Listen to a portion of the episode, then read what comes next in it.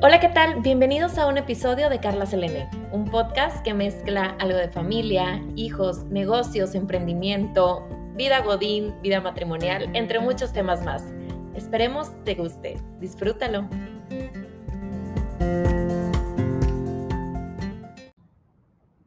Hola, ¿qué tal? ¿Cómo estás? Gracias por estarme acompañando en este episodio. Y el día de hoy te traigo un tema que seguramente también has escuchado el título de la vida no viene con un manual de instrucciones. Y escuchas muchas personas a veces decir, es que de verdad que esto debería venir con un manual de instrucciones porque no tengo idea de cómo se hace. Ejemplo, la maternidad.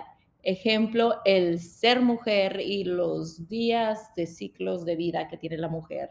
Ejemplo, eh, la vida laboral y lo que cuesta un hijo y luego lo que tengo que pagar y luego la vida, las emociones. Bueno, no, no, hay un sinfín, ¿verdad?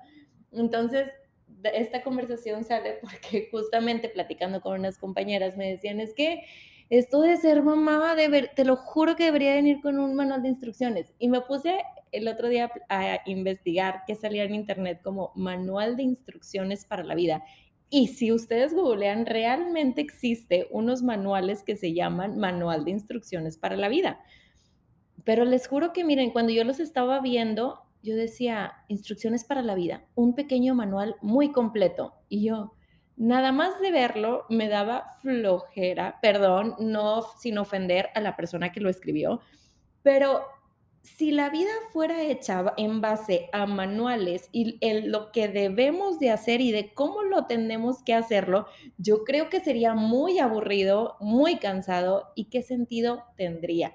¿Verdad? Parte de la emoción de la vida es equivocarnos y es tener pues un mix de emociones en el día a día. Claro, cuesta un momento ya que estás ahí metido y no ves la luz, pero eso es lo que le mete la emoción a una montaña rusa. Cuando tú vas a estos juegos, las montañas rusas es la emoción de cuando vas subiendo, de cuando estás en el pico dices, me encanta cómo se ve la vista, lo que viene, qué emoción, y de repente te da este bajón y estás abajo y dices, ¿y ahora qué sí? Bueno, esto es prácticamente pues la vida, ¿verdad? Pero mm, algo que me llamó la, la atención cuando vi estos, estos manuales, había uno que decía, ¿quién dijo que la vida no viene con un manual de instrucciones de uso? En este libro las hay para casi todo, instrucciones para la vida, para orientarnos ante toda clase de encrucijadas mundanas y espirituales. Miren, yo no lo he leído, no sé qué tal esté, pero vi un, título que decía, ¿Cómo aprender a amar? Y yo, ay no, yo creo que cada uno puede amar de manera diferente, pero qué emoción descubrir por ti solo cómo amas, cómo aprendes, cómo escuchas, cómo creces, cómo te equivocas y luego cómo te levantas, ¿verdad? Entonces, estas emociones yo creo que sí son parte de, la vida, aunque nos quejemos y de repente no damos la luz y no sabemos ni cómo lo estamos haciendo y ni qué, ni qué estamos haciendo. Y nos la pasemos a veces una rachita, ¿por qué no quejándonos de, es que, es que de esta no salgo, es que esta de plano no sé ni cómo?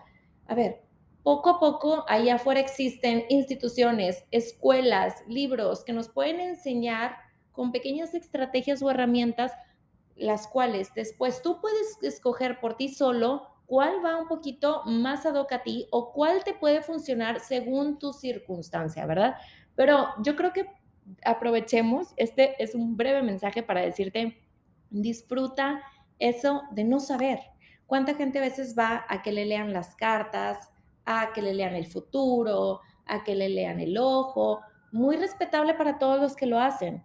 Pero yo me acuerdo en algún momento, una compañera fue cuando estábamos por ahí de carrera, de universidad, fue a que le, leyeran la mano y, y a ella le dijeron que se iba a casar con un italiano y que ibas a tener dos hijos y así, ¿verdad? Entonces yo me acuerdo que yo le dije, mira, ¿y crees en eso? Y me dice, no, pues es que está basado en las emociones de ese día y las decisiones que yo tome, etcétera.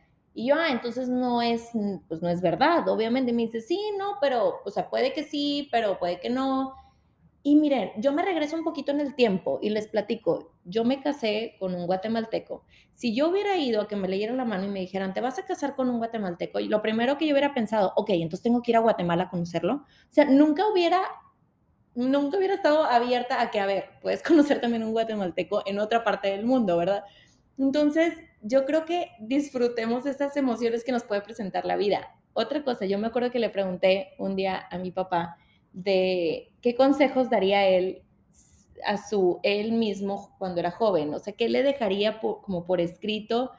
Y él me acuerdo que sus respuestas fueron muy sencillo, cásate con la misma mujer, este, vive, disfruta, etcétera. Y realmente, no, eh, pero no eran, no eran exactamente eh, muy puntuales como toma esta decisión porque es la que te va a ayudar para tener más flujo de dinero y poder... No, era más abierto, era, o sea, la mujer con la que te vas a casar es, es, ella, sin duda, y, los hijos que vas a tener y disfruta y crece, etcétera. Entonces yo creo que más que nos digan con precisión las cosas de, de cómo son, ¿verdad? Pues se trata un poquito más de esa emoción que va detrás. El otro día fue una conferencia en la Universidad de Monterrey donde un doctor, eh, muy preparado este señor, nos hablaba sobre la manera de interpretar todos los datos que nos ponen ahí afuera. Y él decía, a ver, la gente nos va a poner los datos muchas veces como queremos escucharlos y no necesariamente son los correctos, son los adecuados, son los reales. Entonces, él decía que desarrolláramos este pensamiento crítico para nosotros encontrar nuestras propias conclusiones y a veces tomarlas, si vamos a, va a hacer algo relacionado a una toma de decisiones, pues que vaya con tus fundamentos y con tus creencias. A veces lo platicamos con los demás y no les suena ni siquiera lógico, pero la vida no se trata de estarle dando gusto a los demás y que los demás estén de acuerdo con las decisiones que nosotros tomamos. Y a veces no nos vayamos tan lejos, no necesariamente se expande a los externos, a veces nuestra familia. Una decisión que tú tomas, la platicas con tu papá o con tu mamá y posiblemente tu papá y tu mamá te ven con cara de qué estás haciendo. Pues sí, pero ya no estamos hablando de una decisión que a ellos necesariamente los involucra, es algo que te involucra a ti y a tus hijos, a ti y a tu esposo y eso es lo que importa, que tengas tú esa comunicación aquí muy dentro con tu núcleo familiar para que lo sea lo suficientemente fuerte para tomar esa decisión. Claro, todas las personas que nos aman, claro que nos van a querer dar sus consejos, sus puntos de vista y los podemos escuchar, pero al final de cuentas tenemos que respetar a los demás en decidir lo que ellos prefieran hacer, ¿verdad? Al final de cuentas, como te mencioné en el episodio anterior, cada quien tiene su propia vida y cada quien la va a colorear del color o los tonos o las pinceles o las sombras que deseen, ¿verdad? Entonces, pues espero que este episodio te aliente un poquito a que no necesariamente todas las respuestas que buscamos están allá afuera. Muchas veces están en la construcción de lo que nosotros podemos hacer. Los nuevos emprendedores están encontrando nuevas maneras de, cuidar el medio ambiente, de solucionar las problemáticas que estamos viviendo, no necesariamente con un manual de instrucciones, simplemente con su creatividad están aportando nuevas soluciones a la vida. Y lo mismo tienes tú a tus pies en ese momento, en ese lugar, en esa circunstancia en la que estás. Así que te invito a que la descubras por ti mismo y la expon, exponian, expon, la llegues a exponenciar para que crezca y para que tú mismo puedas hacer la realidad. Muchas gracias por haberme acompañado el día de hoy y nos vemos hasta la próxima. Bye.